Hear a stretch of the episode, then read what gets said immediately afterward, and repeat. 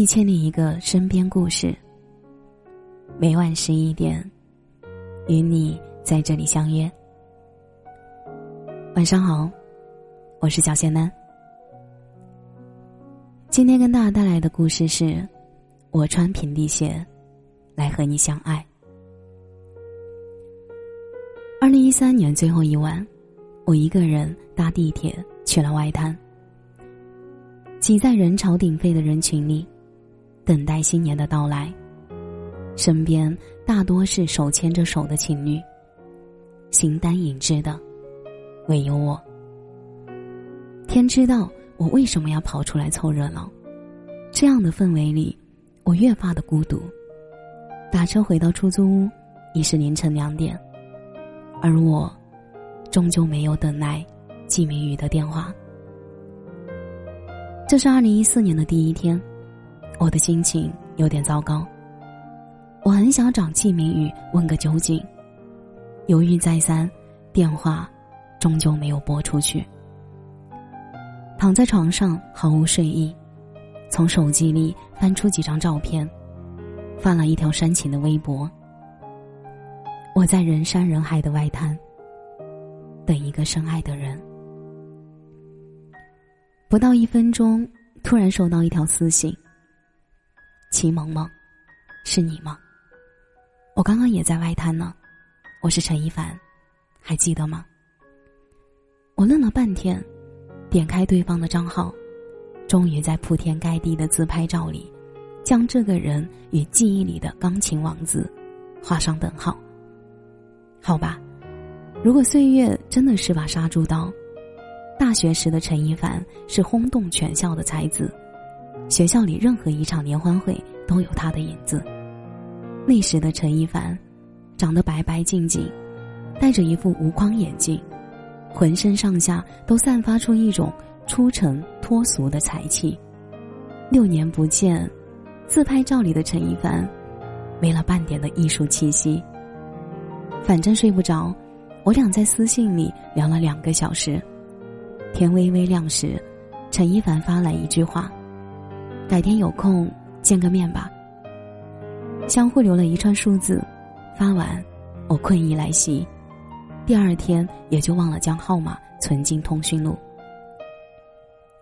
这座城市太繁忙，很多所谓的改天，都不过是遥遥无期的客套话。一直到其中一方决定离开了，也没能见上一面。我原以为，陈一帆也不过是随口说说，毕竟。我和他算不上很熟。当年的聚会上，他是室友男友的好友。见到我的第一眼，陈一凡仰头感叹道：“长这么高，能找到男朋友吗？”我没好气的回他：“那你长这么矮，能找到女朋友吗？”可我这句话还没说完，一个小个子姑娘就推门而入，朝陈一帆笑成了一朵花。陈一帆一脸得意的朝我笑：“那我女朋友。”漂亮吧？那是二零零八年，我们读大四，我幺七幺，陈一凡幺六八。陈一帆打来电话的时候，我喂了半天，也没听出是他的声音。最后，他不得不自报家门。一听我没存他号码，陈一帆有些泄气的说：“启萌萌，你真没诚意。”我急忙道歉，他马上给了我一个台阶：“没事儿。”我有诚意就行。商量好见面的时间和地点，陈一帆在挂掉电话前，故作神秘的说：“有家属的话，可以顺便带上。”我简短的回了一个字：“好。”但我知道，季明宇绝对不会陪我一起，所以我干脆提都没跟他提。周末，我比约定的时间提前了半个小时。坐在中山公园龙之梦的港丽餐厅，慢悠悠的喝着一杯柠檬水，边刷微博，边等陈一帆。陈一帆进来的时候，我的表情一定是有点过于夸张，以至于旁边的服务员看着我，满脸的故意。你确定你是陈一帆？在季明宇面前说话向来小心翼翼的我，一见到陈一帆就变得轻松自在。秦萌萌。你变漂亮了呢，你男朋友呢？他有事来不了了，你怎么就一个人？单身很久了。一顿饭的功夫，我们有一搭没一搭的回忆了青春年少，不知不觉有一种他乡遇故知的暖意。和陈一帆一起走出龙之梦的时候，我像发现新大陆一样，对着他嚷：“陈一帆，你现在和我一样高了呢。”声音有点大，引来旁人侧目。和你一样高，又不是什么值得骄傲的事情。陈一帆撇撇嘴，也是儿。我还特意没穿高跟鞋呢。这是二零一四年，我二十八岁，和不算很熟的陈一帆在上海重逢。这一年，二十八岁的陈一帆和我一样高，我们净身高都是幺七二。六年后的陈一帆是一家建筑公司的预算分析师。公司年会上，他已经不好意思跟别人说。自己当年是学校的钢琴王子，岁月将他打造成一个普通的男人。普通男人接地气，普通男人很温暖，所以陈一帆重逢是一件很美好的事情。就连这座城市也跟着一点点的变得温情起来。比如，出租屋里任何一个零部件出了问题，陈一帆都有本事将它们恢复原位。而诸如情人节、圣诞节这些讨厌的节日里，我再也不用担心全世界都在狂欢，唯独我孤单一人。陈一帆成了我的难言。戚萌萌，你真的确定你有男朋友？三个月里，陈一帆都没见到季明宇，他终于问了我这个问题。我有些没底气的回他：“人家日理万机的，哪像你，天天无所事事。”陈一帆也不老，只是从这之后，他对我的关心越来越多，以至于一起合作的室友跑过来跟我八卦：“萌萌，你是不是换男朋友了？我看这个比之前那个靠谱多了。你看，全世界的人都觉得季明宇对我不够好，可我还是很爱他，因为他身高幺八三，因为他总是穿我喜欢的白衬衫。”因为他有着体面的工作，任何时候都谈吐优雅。仅仅因为这些，我便自动忽略掉他对我的忽冷忽热，他对我的若即若离。季明宇是一家广告公司的创意总监，我见到他的第一眼，就认定他是我想要的良人，因为他的样子看起来够高、够帅、够温柔。一直到他做了我的男朋友。我都觉得像是做了一场梦。季明宇总是很忙，我很少有机会和他一起吃顿饭，也很少有机会和他一起过节。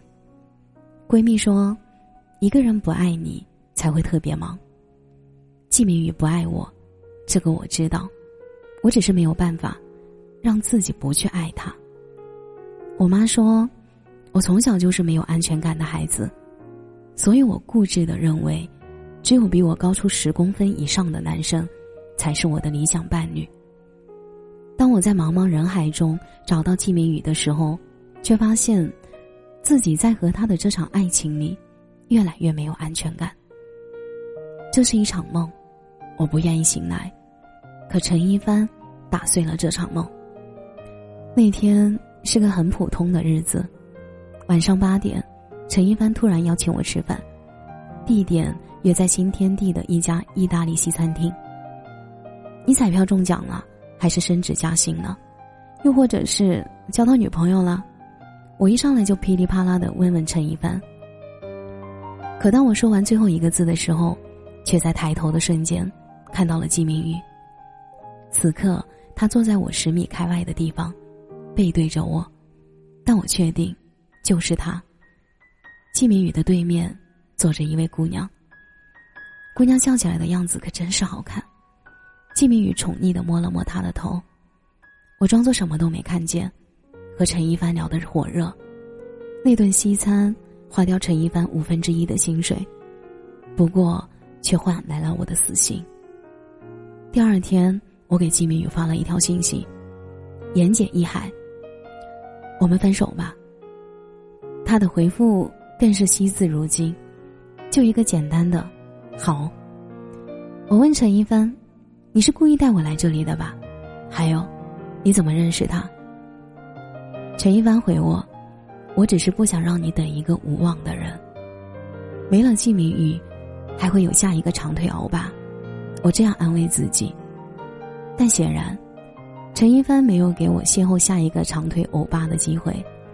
他开始频繁的入侵我的生活，以至于我所有的空余时间，都充斥着这个男人的影子。在第 N 次被人误解为情侣后，我找陈一帆进行了一场深刻的谈话。谈话的中心思想只有一个：以后减少见面的频率，耽搁彼此遇见真爱的机会，可不好。说完，我还着重的强调，说不定我的长腿欧巴，也正在赶过来的路上。陈一帆果真很听话，消失了一个月。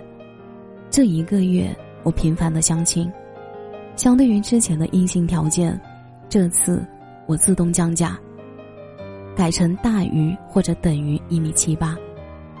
可是不知道为什么，站在这些比我高出半个头的男人身边。我的脑海里总是出其不意的浮现陈一帆那张笑盈盈的脸。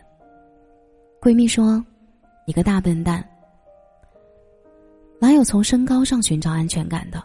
两个人不合拍的话，就算是最完美的身高差，也不会幸福。”她说完这句话，我收到陈一帆发来的微信，他说：“启萌萌，你知道吗？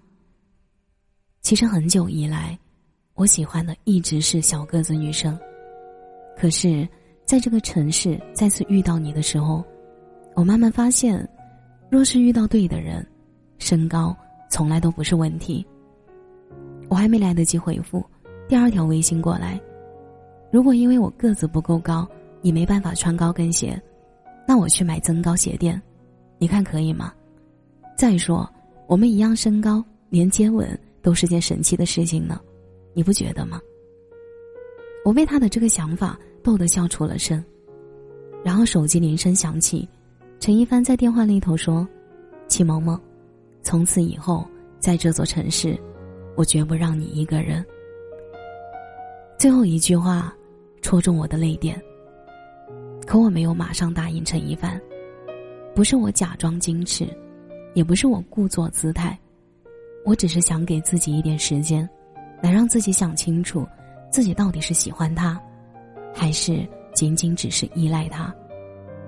三个月后，我穿平底鞋，和陈一帆手牵手去外滩看夜景。感谢您的收听，这里是一千零一个身边真实故事。我是小仙男，每晚十一点，我都在这里等你。节目的最后，祝你晚安，有个好梦。